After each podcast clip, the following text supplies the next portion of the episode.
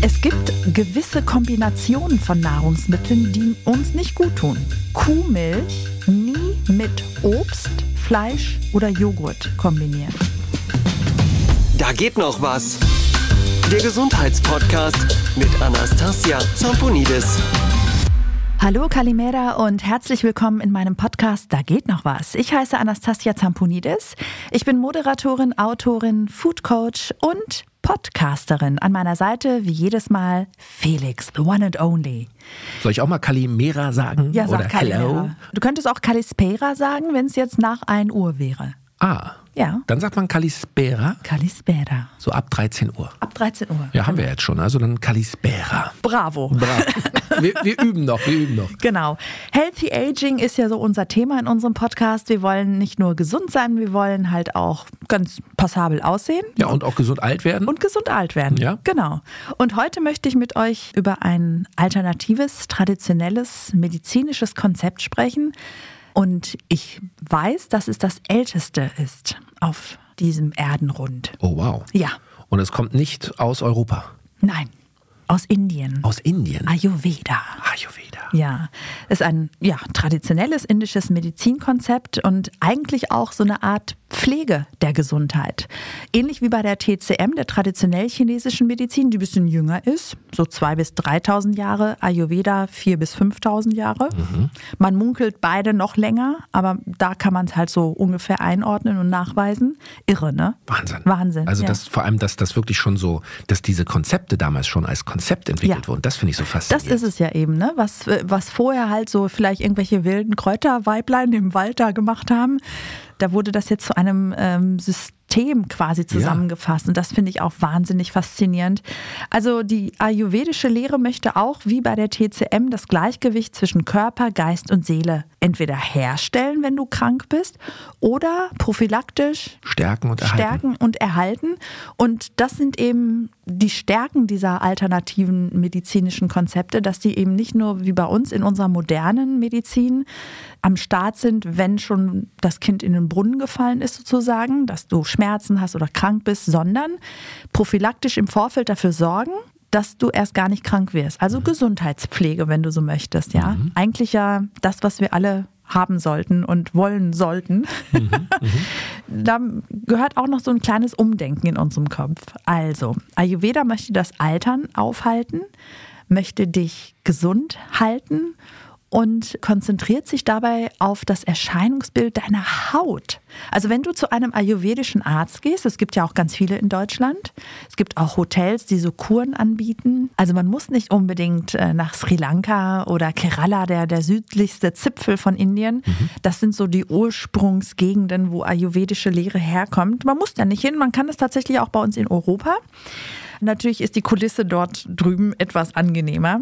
Und da kann man sich halt auch seiner Gesundheit widmen. Und ähnlich wie bei der TCM gibt es unterschiedliche Säulen. Bei der ayurvedischen Lehre ist das zum einen auch eine gesunde Ernährungsform, dann Bewegung, körperliche Bewegung, Yoga, Meditation und Kräutermedizin. Aber ist doch faszinierend, oder? Wenn du überlegst, das ist 4.000, 5.000 Jahre alt, sagst du? Ja. Irre. Und dass man damals schon diese Säulen und auch diese Zusammenhänge, dass das irgendwie alles uns ausmacht, dass man das damals schon, Wahnsinn, vor 5.000 Jahren haben äh, hier die Menschen in Deutschland im Wald und in Höhlen gelebt. Ja, die hatten mehr so eine Keule im Schlepptau und Ja. haben jemandem eins übergebracht, ne, als dass sie sich mit dem über irgendwelche Doshas unterhalten haben. Doshas sind die Konstitutionstypen. Denn was ich auch faszinierend finde, sie haben verstanden, dass jeder einzelne Mensch ganz individuell aufgestellt ist. Diese, diese 0815-Regeln, die wir immer wieder gerne überstülpen, das kann gar nicht funktionieren. Wir sind so einzigartig wie jede einzelne Schneeflocke. Wow. Du und ich. Du bist eine, ich bin eine Schneeflocke. Interessant. Ja. Und deswegen ist es wichtig, dass man herausfindet, welcher Konstitutionstyp du bist. Es gibt drei davon, drei Doshas, Vata, Pitta und Kapha. Und du bist? Kapha. Sehe nicht so aus, weil ich alles richtig mache. also ich müsste eigentlich, eigentlich, also ich denke mal so an die weiblichen Verwandtinnen, die schon älter sind von mütterlicherseits, die sind alle übergewichtig und Kaffer, weil die sich äh, irgendwann entschieden haben, sich nicht so gesund zu ernähren. Mhm. Ja. Eigentlich müsste ich träge und fett sein. Ich hoffe, deine Verwandtschaft hört nicht zu. Ich muss aber noch zur Verteidigung der griechischen Küche etwas dazu sagen, weil man sich ja jetzt denken könnte, die Alte hat doch hier ein Buch auch rausgebracht und hat erzählt, damit nimmst du automatisch ab, wenn du dich hier griechisch-mediterran ernährst. Mhm. Ja, tust du auch. Aber diese Frauen sind alle so mindestens 70 und viel älter. Und das ist die Generation, die in Griechenland diese Transition gelebt hat zwischen harter körperlicher Arbeit, sagen wir mal 20er, 30er, 40er Jahre, ob das jetzt Pfirsiche sind, die angebaut wurden oder Weintrauben oder Äpfel oder Kiwis, ja und dann hin zu Bürojobs und sitzenden Tätigkeiten. Und dieser Übergang, der ja leider gekrönt wurde durch den grausamen Zweiten Weltkrieg, den haben die nicht mitgelebt im Sinne von, wir verändern unsere Ernährungsweise. Wenn du halt acht Stunden auf einer Pfirsichplantage Pfirsiche pflückst, brauchst du so viele Kalorien, dass du gar nicht hinterherkommst mit dem Essen. Wenn du aber dann den ganzen Tag nicht auf dem Feld ackerst, darfst du nicht mehr 8000 Kalorien am Tag essen. Aber diese Frauen haben es weiterhin getan. Und das ist halt dieser Übergang von einer Gesellschaft, die sich komplett neu erfunden hat, sozusagen, ja. Mhm. Und deswegen sind diese Frauen übergewichtig. Wenn ich jetzt die Frauen unter 50 in Griechenland anschaue, auch meine Verwandtinnen, die sind alle schlank. Die haben diese Transition mitgemacht, weil sie sich ja griechisch ernähren, griechisch-mediterran, aber eben nicht 8000 Kalorien am Tag. Also zum Beispiel essen die Weißbrot zu jedem Mal. Auch wenn sie Kartoffeln, Reis oder Nudeln essen, essen sie Weißbrot dazu. Das hast du früher gemacht, weil du das alles verbrannt hast. Mach es aber nicht mehr heute, bitte. Mhm, bitte mhm. nicht. Okay. Ja, das nur so zur Verteidigung, weil das wollte ich jetzt nicht so stehen lassen. Kommen wir zurück zur ayurvedischen Lehre. Du bist Kaff. Ich bin eigentlich dick, fett und träge. Und das ist Kaff Kaffer. Kaffer. Dann gibt es auch von jeder Dosha eine Mischform. Also ich könnte auch Vita und Pitta sein. Ich aber könnte, wie wird das denn festgelegt? Also das macht ein ayurvedischer Arzt. Der guckt dich an und oder oder. Ja, der macht noch ein bisschen mehr. Okay. aber, aber er weiß tatsächlich schon, wenn er dich sieht, hat er schon ganz viel Informationen bekommen, weil ich habe ja vorhin angedeutet, es geht viel um über und um die Haut. Mhm. Das Hautbild ist quasi Spiegel deines gesamten Daseins, mhm. gesundheitlich, physisch, emotional, psychisch. Das finde ich schon sehr faszinierend. Der Puls wird gemessen, die Zunge wird angeschaut, ist wahnsinnig wichtig. Als ich früher noch Zuckerjunkie war, hatte ich immer einen weißen Belag auf der Zunge ist mir kaum aufgefallen. Als ich zum ersten Mal bei meiner TCM-Ärztin war, hatte sie mir dann auch gesagt, so Zunge rausstrecken. Ich so, Sie sind aber unerhört, Frau Doktor. Und dann war die halt belegt. Da habe ich nie drauf geachtet. Das ist auch ein Zeichen, dass äh, ein Organ geschwächt ist. Ne? Es könnte die Milz sein, es könnte die Leber sein aufgrund des Zuckerkonsums. Also wenn man wirklich ein Problem hat, chronische Leiden hat und äh, mal was Alternatives probieren möchte, weil man mit den modernen Ärzten nicht wirklich weitergekommen ist, das kann mhm. ja mal passieren, mhm. unbedingt zu einem ayurvedischen Arzt gehen und so eine Anamnese durchführen lassen. Super. Und dann weißt du, was du für ein Typ bist und dann gibt es auch die entsprechenden Empfehlungen, auch in der Ernährung. Also, ja, ich könnte jetzt nicht sagen, was du bist. Ich weiß es nicht. Da müsste man jetzt ganz viele Fragen abklopfen. Und nach dieser Kategorisierung, diese drei Begriffe, die du schon genannt hast, danach entscheidet sich dann auch, wie eine Behandlung aussieht oder wie eine Lebensweise aussehen sollte oder warum wird das gemacht? Genau, also die Ernährung richtet sich danach, ähm, auch die Behandlungen. Also es gibt ganz viele Behandlungen, das hat man ja auch schon oft gehört, so wenn jemand erzählt, ich war im Ayurveda-Urlaub, Urlaub. Ja. Eigentlich ist das Arbeit für den Körper. Ja, aber das, aber das ist, glaube ich, was viele im Kopf haben. Ayurveda denken viele an so Massagen, an so Öl auf der Stirn, an so ein bisschen Streicheleinheiten für den Körper. Es ist viel, viel mehr. Es ist die gesunde Ernährung, die wird dann tatsächlich auf dich abgestimmt. Also zum Beispiel könntest du einen veganen Ernährungsplan bekommen, wenn das passt. Du könntest vegetarisch, weil äh, diese Butter, die Ghee-Butter wird da gern gegessen. Das ist eine etwas anders hergestellte Kuhmilch. Du könntest auch sehr reduziert, also mit Suppen und Säften nur. Dann ist warmes Öl ein ganz großer Faktor, vor allem Sesamöl. Mhm. Sesamöl soll tatsächlich fähig sein, Schadstoffe aus deinem Körper rauszuziehen. Das heißt, ich muss das Sesamöl zu mir nehmen, also äh, Nein. in Form von Nahrung oder auf die Haut geben oder wie ist das gemeint? Du wirst massiert mit warmem Sesamöl. Hast du das jemals erleben dürfen, Nicht bewusst. Felix? Also, tu es. Ob es Sesamöl war, weiß ich nicht, aber natürlich habe ich schon mal mich äh, massieren Ja, lassen. also du kannst natürlich auch Kokosnussöl, Mandelöl oder Olivenöl nehmen, Mhm. aber dem Sesamöl wird in der ayurvedischen Lehre die Funktion zugesprochen, wirklich Schadstoffe aus dem Körper leiten zu können. Mhm.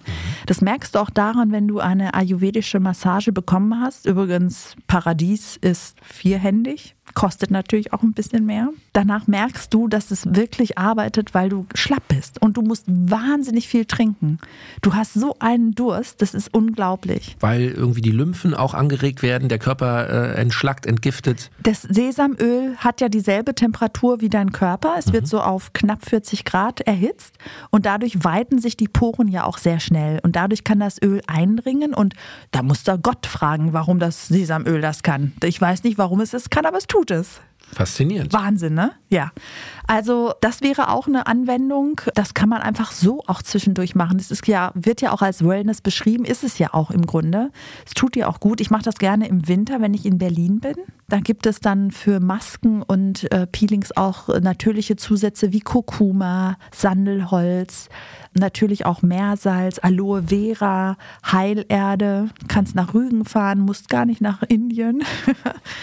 Und damit kann man halt seine Haut reinigen und pflegen. Und ich glaube, dass das nicht nur für deine Gesundheit zuträglich ist, sondern du bist dann einfach happy. Und das ist immer wichtiger Das klingt als alles sehr, sehr andere. gut. Guck mal, das ist hier ein Podcast, der schon beim Hören glücklich macht. Ja, ähm, im Grunde ist das ja der Grund, warum ich das Ganze mache. So, hier kommen jetzt ein paar ganz konkrete Empfehlungen. 2006 habe ich ja dem Zucker Bye-Bye gesagt. Dann habe ich äh, so ein halbes bis ein Jahr gebraucht. Dann habe ich mich in die Fünf-Elemente-Ernährung der TCM reingefuchst. Und dann hat mein Körper nach sieben Jahren gesagt, Tapetenwechsel. Ich habe keinen Bock mehr. Mach jetzt mal was anderes. Interessant, ne? Faszinierend. Ja, und wenn du giftfrei bist, ist alles, was der Körper dann sagt, immer die Wahrheit. Und man könnte durchaus drauf hören. Und dann habe ich so im Hinterkopf gehabt, äh, die älteste Alternative in Sachen Medizin ist Ayurveda. Und dann habe ich mich da reingefuchst, Vorträge gehört, auch Ärzte besucht, Bücher gelesen, Kurse mitgemacht, Workshops.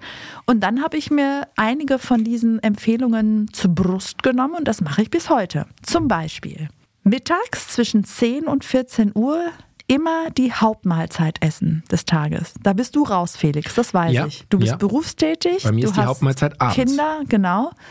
Das ist halt so, wie unser Leben eben gestaltet ist. Es ist aber nicht unserem Agni zuträglich. Agni ist unser Verdauungsfeuer. In der äh, ayurvedischen, Ayurvedischen Lehre. Aha. Verdauungsfeuer. Und die ayurvedische Lehre sagt, zwischen 10 und 14 Uhr ist unser Feuer der Verdauung am höchsten. Mhm. Das heißt, das, was du dort isst, verbrennst du am besten, am schnellsten, am leichtesten. Okay. Wenn du aber abends deine Hauptmahlzeit zu dir nimmst, dann wirst du es wesentlich langsamer verbrennen. Und es setzt dann natürlich auch mehr an. Mhm. Wann ist die kleine Griechin ihre Hauptmahlzeit? Zwischen 10 und 14 Uhr. Einmal esse ich mein Frühstück so neun, halb zehn. Da bin ich ja auch schon quasi im Feuer drin. Und meine zweite, meine Mittags-Hauptmahlzeit ist dann so 14 Uhr. Das heißt, beide meine Hauptmahlzeiten Liegen in im. Agni. Super. Holy fucking shit. Und deswegen mit 55 immer noch nicht untergewichtig. Knack und Back. Knack und Back. ja, ja, ja, so ist das. Das heißt, wenn ich Kohlenhydrate essen möchte in Form von Kartoffeln, Vollkornreis, Vollkorngetreide, dann würde ich es auch in dieser Zeit machen. Du musst auf nichts verzichten. Mhm. Du musst nur das Richtige zur richtigen Zeit essen. Das ist richtig spooky. Ja, ist das nicht spooky? Das macht Lust auf mehr. Aber wir, wir reden ja jetzt auch von giftfreien, natürlichen Nahrungsmitteln. Ne? Wir reden jetzt nicht von Zucker. Mhm. Okay, Und auch nicht von der Pizza oder dem Hamburger von. nein. Weil da ist ja, da sind ja ganz viele E-Nummern und Aromen, Farbstoffe, Konservierungsstoffe, bla bla drin. Ich rede jetzt von Nahrungsmitteln. Es gibt auch noch wahnsinnig spannend gewisse Kombinationen von Nahrungsmitteln, die uns nicht gut tun. Und zwar verlangsamen sie auch wieder unser Agni, unser Verdauungsfeuer. Zum Beispiel? Und man setzt dann auch schneller an. So, jetzt geht's los. Dadurch lösen sich übrigens auch Unverträglichkeiten auf, wenn man diese Trennungen macht. Kuhmilch nie mit Obst, Fleisch oder Joghurt kombinieren. Äh, Interessant. Überleg mal, Kuhmilch und Obst. Wie oft macht jemand einen Smoothie, ein Müsli Klar. mit Obst und Kuhmilch? Ja. Auch Joghurt finde ich interessant, weil man ja denkt, es ist ja ein Mhm. Ja. Milchprodukt eigentlich. Ja, Finde ich auch sehr interessant. Dann Früchte nie mit Bohnen, Eiern, Käse, Getreide. Käse gibt es manchmal bei der Käseplatte, ne? Ja, mit, mit der Traube drauf. Ja, also wenn jemand generell ne, nichts Schlimmes, aber so Unverträglichkeiten hat, wo er merkt, "Hm, mein Magen reagiert jetzt komisch, einfach mal probieren. Früchte nicht mit Bohnen, Eiern, Käse, Getreide mischen. Ich finde Bohnen und Eier ist easy. Ja, aber auch Aber Getreide, Porridge zum Beispiel Getreide? oder so. Ne? Ja. Da macht man ja gerne mal dann auch oben Früchte drauf. Ja. Mhm, interessant. Das ist auch etwas, was meine Leserinnen und Followerinnen nur ganz schwer glauben wollen. Ja, Und ich habe das jetzt natürlich auch so nach 12, 14 Jahren mal wieder gemacht, aber ich habe es so viele Jahre immer getrennt. Überleg mal. Also ich habe halt mein Chi in der TCM und mein Agni in der ayurvedischen Lehre immer auf Vordermann gehabt. Und das führt natürlich nicht nur dazu, dass du deine Figur hältst, sondern du bist vital. Darum geht's mir ja. Ich habe kein Problem damit, 10 Kilo mehr zu wiegen.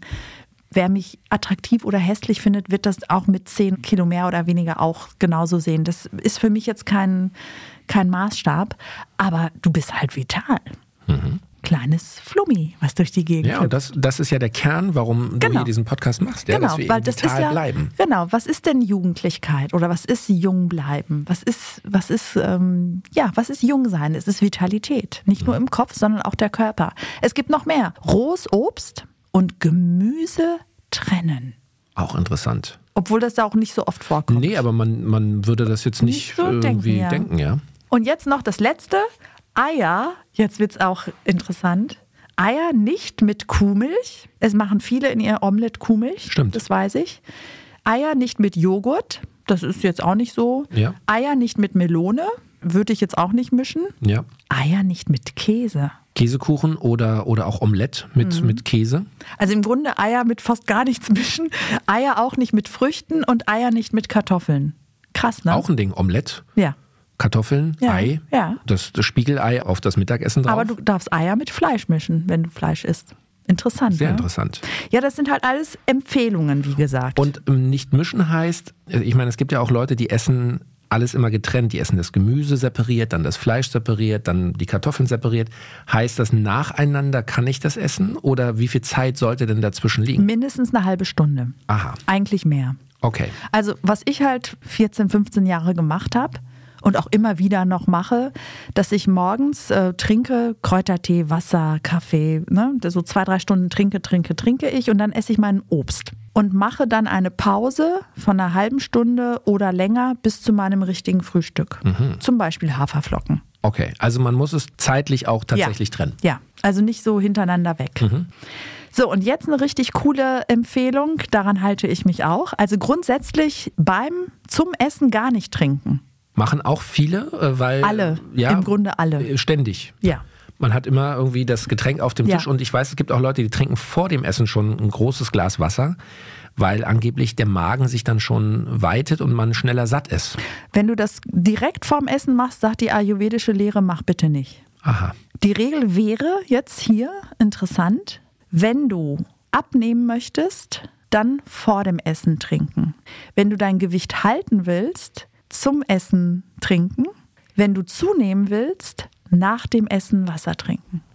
Interessant, ne? Sehr interessant. Nochmal. Abnehmen, Vor vorher trinken, Gewicht halten während und zunehmen, was wenige von uns wollen, aber gibt es ja auch, danach trinken, weil es die Verdauung beeinflusst. Aber generell sagt die ayurvedische Lehre, halbe Stunde vorher und nachher gar nicht trinken. Ist für uns sehr ungewöhnlich, ne? Mhm. Ich schaff's auch nicht immer, aber wenn, dann trinke ich es vorher. Okay, aber ist doch ein guter Tipp. Auch mal ausprobieren. Ne? Achtet mal drauf, Leute, was ihr beim normalen Essen auch trinkt. Bei jedem steht irgendwie ein Glas auf dem Tisch. Richtig. Und jetzt kommt eine Empfehlung, die gibt es in fast allen Ländern. Socializing. Geht nicht alleine essen, sitzt nicht alleine zu Hause. Es ist natürlich fast anmaßend, wenn jemand tatsächlich einsam ist. Aber wenn es einfach nur vielleicht mit einem Ruck zu tun hat oder man hatte einen Streit mit jemandem oder so, gebt euch einen Ruck. Weil wer alleine ist, könnte auch einmal mehr krank werden als jemand, der mit jemandem ist, den er vielleicht manchmal doof findet. Und wenn es die Katze oder der Hund ist, Hauptsache ihr seid so. nicht alleine. Genau, ja. Also Socializing in Griechenland, in Indien, in China. Wir sind alles Homo sapiens sapiens und wir wollen nicht immer alleine essen. Einfach mal im Hinterkopf behalten. Tolle Tipps, Anastasia. Bitte.